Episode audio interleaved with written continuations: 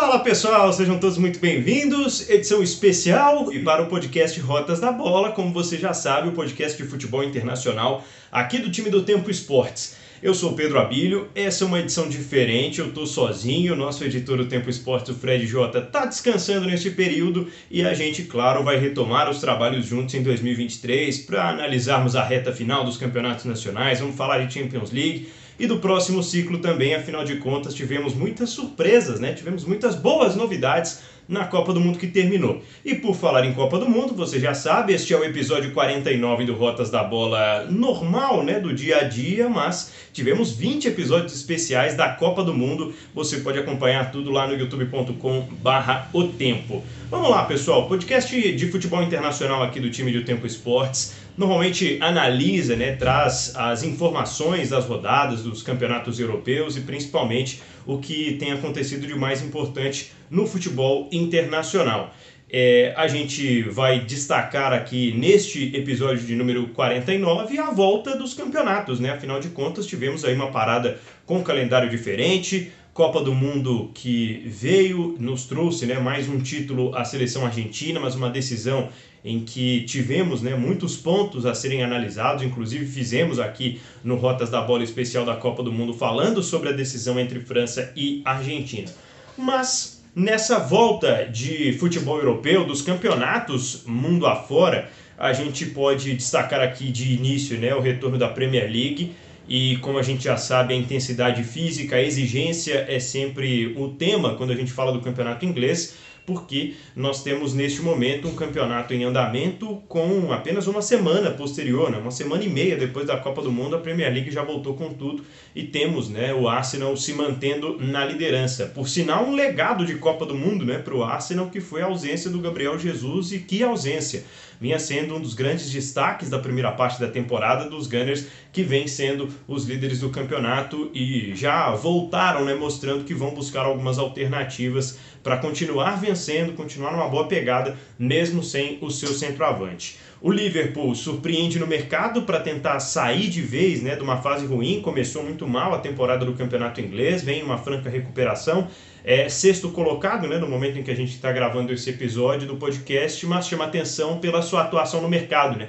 O Liverpool mais uma vez vai buscar um grande nome que está despontando e um grande nome de Copa do Mundo, né? O Gakpo, Cody Gakpo, jogador holandês que teve sim um grande destaque no Mundial, vinha é, sendo cobiçado por clubes como o Manchester United há mais tempo, mas o Liverpool meio que dá um chapéu no United e contrata essa que é uma das grandes revelações do futebol europeu. Acho que a gente ainda vai falar bastante sobre ele aqui, que já foi tema em outros episódios do Rotas também. No campeonato espanhol, também retornando né, no mês de dezembro, o campeonato espanhol, a La Liga, assim como a Ligue 1, disputando né, rodadas poucos dias depois da Copa do Mundo. A Premier League voltou um pouquinho antes, o futebol na Inglaterra já tinha voltado né, com a Copa da Liga Inglesa, mas o campeonato espanhol também despontando para essa situação. É uma caça ao Barcelona, né, principalmente por parte do Real Madrid ver como reagem os brasileiros do Real Madrid, um dos pilares desse time do Real é a estrutura montada com o Éder Militão, com o Vinícius Júnior e com o Rodrigo, que tem tentado se transformar num jogador mais frequente, num titular desse time do Real Madrid, depois do fracasso da seleção brasileira na Copa do Mundo, saindo nas quartas de final para a Croácia. Espanhol que tem o Barcelona, né, com algumas pendências, algumas situações a serem resolvidas de mercado, como o caso do Frank de Jong, que teve né, uma atuação de menos destaque, digamos assim, na Copa do Mundo, mas um jogador que vai ser muito importante também para definir os rumos do Barça. Vinha sendo especulado em outros clubes, mas a sua permanência trouxe ao Barcelona um futebol um pouco mais encaixado nessa, nesse início né, de temporada 22-23 italiano a partir do dia 4 de janeiro, né? Napoli e Inter, inclusive, vão jogar nesse dia e a equipe da, do Napoli né, vem despontando, são oito pontos de vantagem sobre o Milan. O Napoli é um dos grandes destaques do futebol europeu nesse início de temporada, mais uma vez conseguindo, né, no jogo posicional, colocar algumas situações ofensivas bem interessantes que a gente ainda vai analisar mais para frente, pessoal. Beleza, introdução feita. O campeonato alemão é ponto principal neste podcast no episódio de número 49, pessoal. A Bundesliga vai ser o último né, dos grandes campeonatos europeus aí a retornar. Só volta é, no fim de janeiro, a gente vai falar um pouco mais sobre isso, mas a Bundesliga parou no dia 13 de novembro, antes da Copa do Mundo. Foram 15 rodadas antes do Mundial e o torneio voltando no dia 20 de janeiro.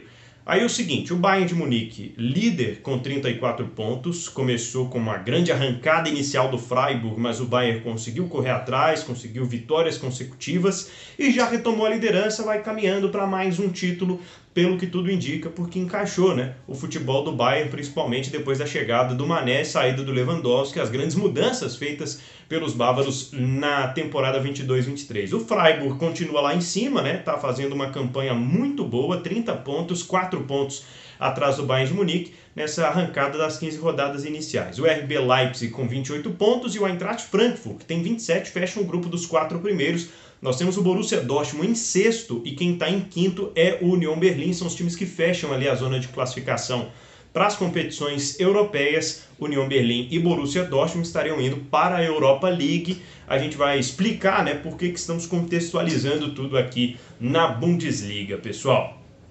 Bom, a gente hoje vai falar sobre o Werder Bremen. Quem é que nunca jogou no videogame, nunca assistiu um jogo do Diego, né? nunca viu uma convocação com o Naldo? Enfim, o Werder Bremen é um clube muito importante do futebol alemão, aliás, vai fazer 124 anos em fevereiro e é um clube quatro vezes campeão alemão, né? A última vez foi na temporada 2003-2004.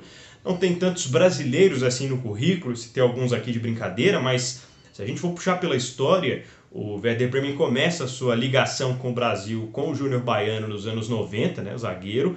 Depois teve o Naldo, que eu citei aqui, ele ficou sete anos no Werder Bremen entre 2005 e 2012.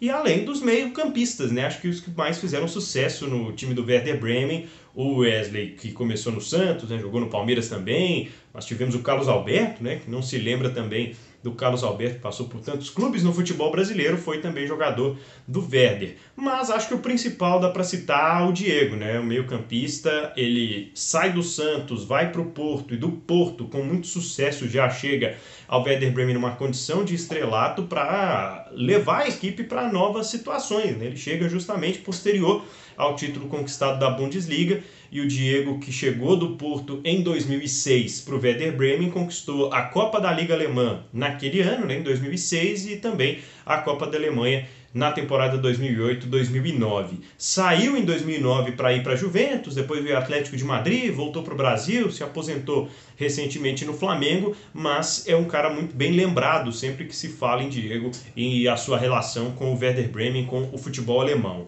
O Werder Bremen tem um brasileiro que é importante para a história do clube, mas nunca jogou lá. A gente vai explicar essa história. O brasileiro é o atacante Franklin, que começou no Fluminense, jogou em vários clubes menores ali do futebol alemão e a história vai contar para a gente o seguinte. Bom, pessoal, o Franklin que eu citei aqui, que começou no Fluminense e tal, passou pelo futebol alemão, ele fez a sua carreira e a sua vida né, no, na Alemanha por conta do futebol. Foi lá que nasceu o Leonardo Bittencourt, o filho do Franklin, em 1993. Sangue brasileiro, nascido em Leipzig. O Léo Bittencourt começou no Energy Cottbus, que foi o antigo time né, do seu pai, que inclusive trabalhou com as categorias de base dessa equipe no futebol alemão. O Léo jogou no Borussia Dortmund, foi é, uma passagem muito rápida depois do Energy Cottbus, onde ele foi profissionalizado e aí vai para o Hannover, joga no Colônia e enfim joga Champions League no Hoffenheim e chega ao Werder Bremen em 2019 com inclusive uma insistência, né, uma, uma contratação que foi bastante celebrada pelo Werder Bremen aquela época. Quase 100 jogos de 2019 para cá com a camisa do Werder Bremen. Vale lembrar que o Werder Bremen é, nunca deixou de ser essa grande força do futebol alemão em termos de tradição, mas esteve na Bundesliga 2, né, na segunda divisão do futebol alemão recentemente. O Léo Bittencourt, filho do Franklin, ele veste a camisa 10 do Werder Bremen atualmente, esteve com o Werder, inclusive, na Bundesliga 2, na segunda divisão, na temporada passada, 21-22. Ele ajudou o Werder Bremen a subir, Werder Bremen ficou atrás apenas do Schalke 04 na segunda divisão da Alemanha. Os dois primeiros sobem direto, né? São 18 times na Bundesliga atualmente. E o Werder Bremen conseguiu voltar para a elite do futebol alemão. Na temporada atual, o Léo Bittencourt tem 12 jogos, 3 gols e 2 assistências. E ele é, tem ajudado aí ao Werder nessa campanha. A gente citou até o Borussia ali na tabela de classificação, né? Os seis primeiros. Werder Bremen está em nono com 21 pontos, são seis vitórias em 15 jogos na Bundesliga até a parada para a Copa do Mundo.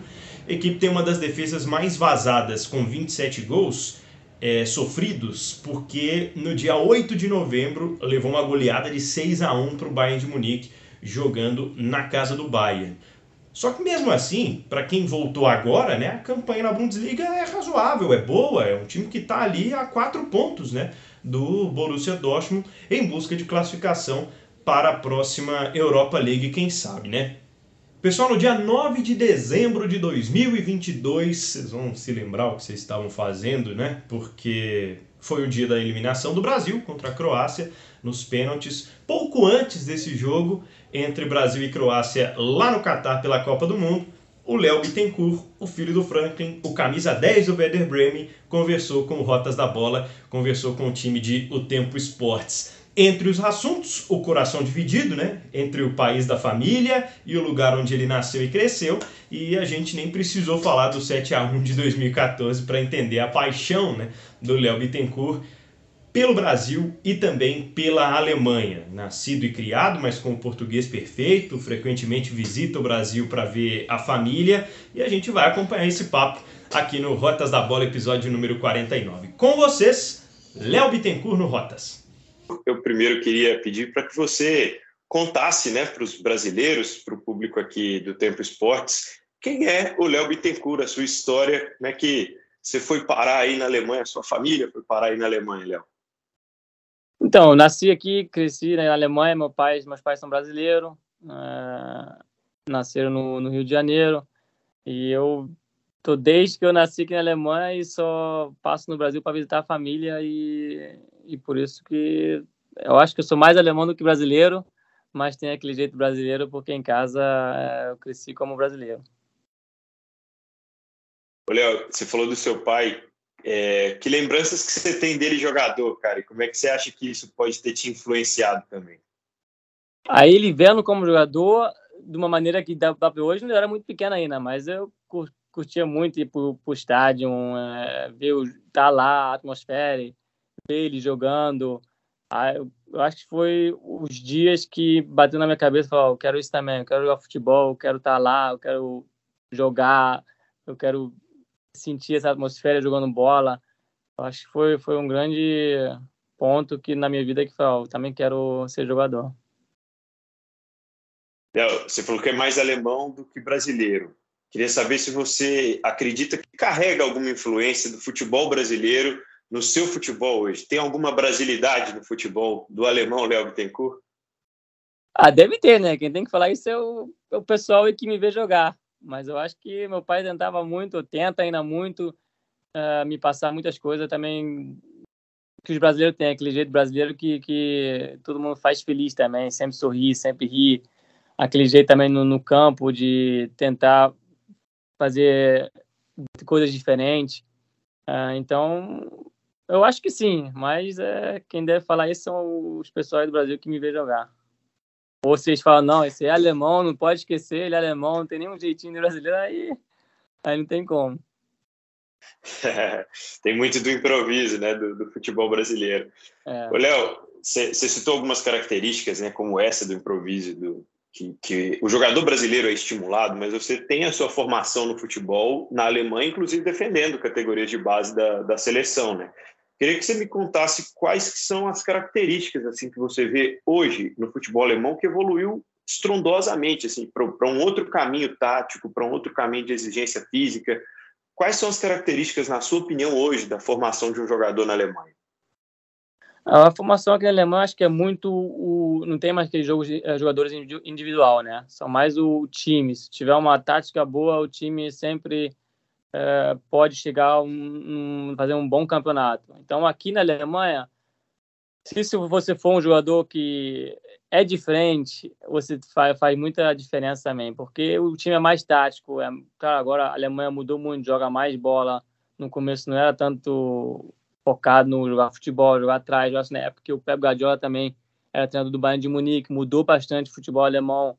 Ele começou a jogar com três atrás, começou a jogar lá de trás, jogar futebol, to tocar como é que o espanhol, o brasileiro, todo mundo joga, né? Muita posse de bola. Então acho que mudou bastante, mas acho que o jogador, o, o jogo aqui na Alemanha é muito tático. Então, se você tiver aquele jeitinho brasileiro, um, um jogador que faz uma coisa também diferente, você pode é, deitar e rolar aqui nesse, nesse, nesse campeonato. Então, aqui eu acho que aqui o, o foco é mais no, no time inteiro, não na, nos jogadores é, individuais. Acho que perdeu um pouco isso também. Como é que foi a repercussão aí dessa eliminação, porque foi bem, bem precoce para a gente, assim, né, a eliminação da, da, seleção alemã na Copa do Mundo esse ano.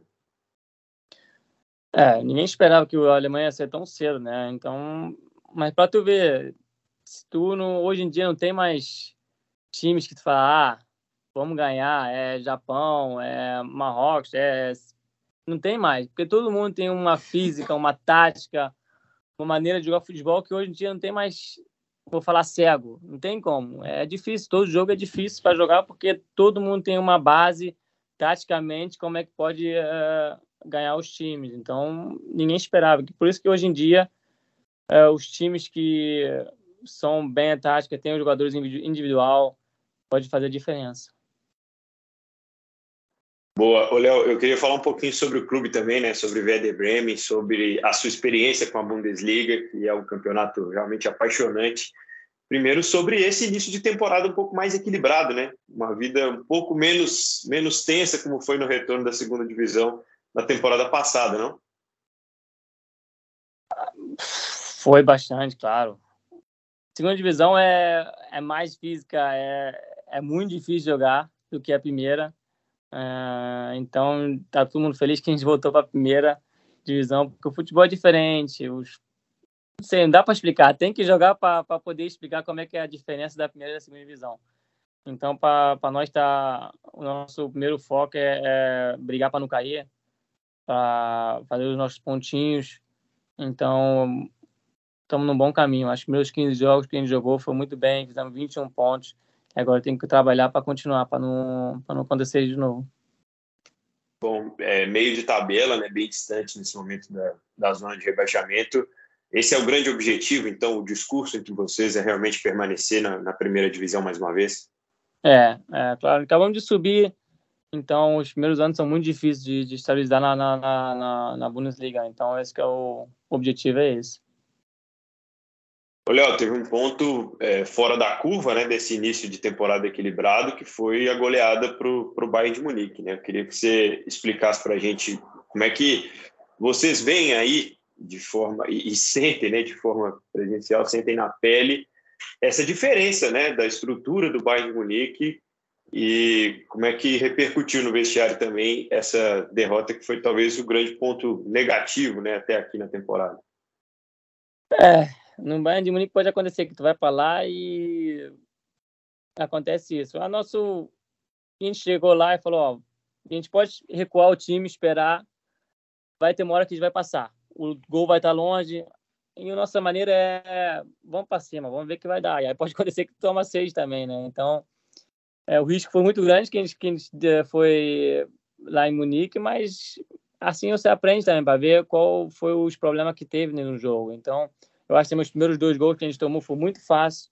Uh, aí fica difícil lá em Munique, porque o time tem muita qualidade, tem muito jogador bom. E os últimos 10 anos foi eles que ganharam tudo, né? Então, pode acontecer. É verdade, boa. É, queria falar um pouquinho também sobre explorar um pouco mais essa sua relação com, com o Brasil. Você falou que tem essa relação um pouco mais relacionada a férias, né? Essa situação toda. Qual é a sua relação de fato com, com o Brasil hoje? Com que frequência você aparece por aqui? Tem muita família aqui ainda? Como é que é isso?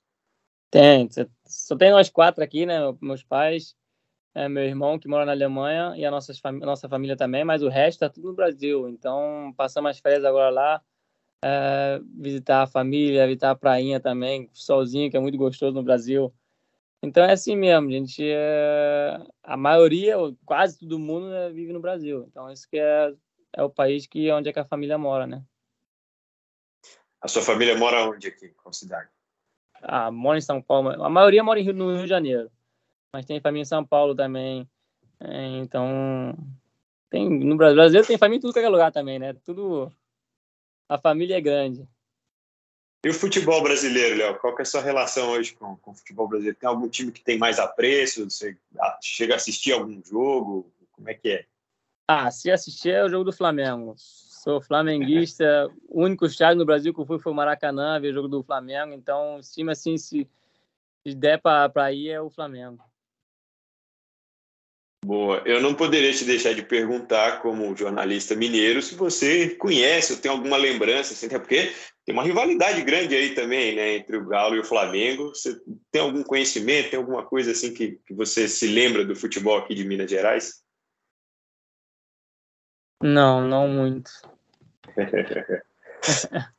Boa, faz parte, a gente entende. E, e realmente a popularidade do, do, Flamengo ultrapassa qualquer barreira, inclusive essa do, do oceano. Ô, Léo, quais são as suas grandes influências, assim, como jogador? Eu te perguntei mais cedo sobre a influência que seu pai teve sobre isso, você falou da atmosfera e tal, mas quando você era mais jovem, quem é que você gostava de ver jogar que você acha que tem um pouquinho no seu futebol hoje também? Eu acho que não tem nada do futebol com ele, era o Ronaldo Fenômeno, eu gostava muito de ver ele. O Ronaldinho também, assim, é a época que eu comecei a, a, a crescer também, foi a época que eu gostava muito de jogador. Também, aquele time do Brasil também, em 2002, foram campeões que foi muito gostoso de ver. Jogaram na final contra a Alemanha também, ganhando 2 a 0 Foi um time que eu gostava muito, mas eu olhava muito para o Ronaldo Fenômeno. Eu, se era, eu colocava no YouTube, colocava Ronaldo, Aí ficava o dia inteiro vendo o Ronaldo, né? Ele é mais, ele é atacante, tem nada a ver comigo, mas eu gostava muito do estilo dele de ver, de ver jogar futebol. Aí já achamos uma relação com o futebol mineiro, então. O Ronaldo é, surgiu no profissional aqui no Cruzeiro, hoje é dono, né? Da, hoje é dono do clube, comprou o clube. Cara, para a gente caminhar para o final aqui, você com 28 anos, camisa 10 de um grande clube né, do futebol alemão, do futebol europeu como geral, jogador importante do Werder Bremen. Queria que você me contasse o que é que você vislumbra em termos de próximos passos, o que, é que você ainda tem de objetivos na carreira, já que você construiu uma caminhada muito bonita aí na Alemanha. Ah, eu, meu foco é sempre dia a dia, trabalhar, melhorar todo dia, é, fazer sempre um passo a mais, conseguir jogar uma boa temporada, agora que é meu, meu primeiro foco é melhorar dia, sempre melhorar. O meu foco não é talvez também jogar em outro país, não sei. Eu sou mais aquele cara que pensa no, no agora, não o que pode acontecer ainda, porque eu acho que trabalhando, focando no futebol, tudo aparece no, no dia certo. Então, para mim, eu joguei tudo. joguei Champions League, eu joguei segunda divisão, eu joguei primeira divisão, joguei a Euroliga, joguei. Então, para mim, assim, agora eu quero é tentar o máximo possível ainda nos, nos anos que eu tenho aí para jogar na frente o máximo possível. Não tem aquele foco, ó, eu quero isso, só quero isso. Não, eu quero o máximo possível no, nos anos que eu tenho ainda pela frente de, de conquistar. Senti um brilho nos seus olhos aí quando você falou da Champions. É diferente mesmo jogar esse torneio, como todo mundo fala, cara? É, bom é a musiquinha, entrar, escutar a musiquinha, você se sente, não sei, foi os jogos mais que eu lembro bastante quando, quando eu tocava o hino para jogar esses jogos. Também a qualidade, tudo em volta, a atmosfera é, é diferente. Então é, foi muito gostoso esse tempo também. Léo, quero te agradecer, cara, te desejar muito sucesso. Obrigado pela simpatia, pela entrevista. E que você deixasse um recado aí para os brasileiros, afinal de contas, a Bundesliga tem até mais de uma opção né, para ser assistida aqui no Brasil. Certamente tem muita gente que já gosta do seu futebol, que vai gostar de te ver falando sobre o futebol brasileiro também. Ah, muito obrigado por assistir. É, tudo de bom para todos vocês e vamos ser campeão do mundo esse ano. Boa! Um grande abraço.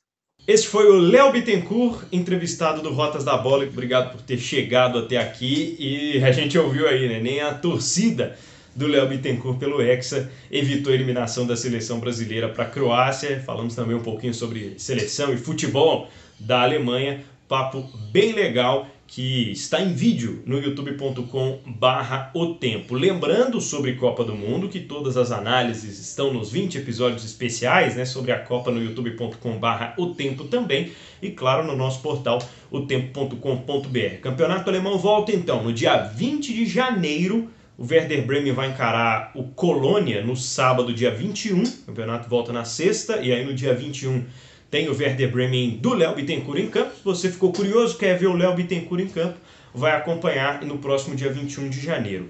É, time está a 4 pontos do Borussia Dortmund, relembrando aqui. Sexta posição o Borussia, né? E está garantindo por enquanto a vaga na Europa League. Werder Bremen conta então com seu camisa 10 para continuar buscando a permanência, como o Léo destacou, né? O grande objetivo do Werder para essa temporada, mas acima de tudo, fazer com que o Werder Bremen retome o caminho né, de grandes títulos e com o sangue brasileiro, digamos assim, do Léo Bittencourt na equipe. Eu sou Pedro Abílio, esse foi mais um Rotas da Bola. Você acompanha a gente no tempo.com.br e no agregador preferido de podcasts. Estamos em vídeo no youtube.com/barra o tempo, inclusive com essa entrevista com o Léo Bittencourt.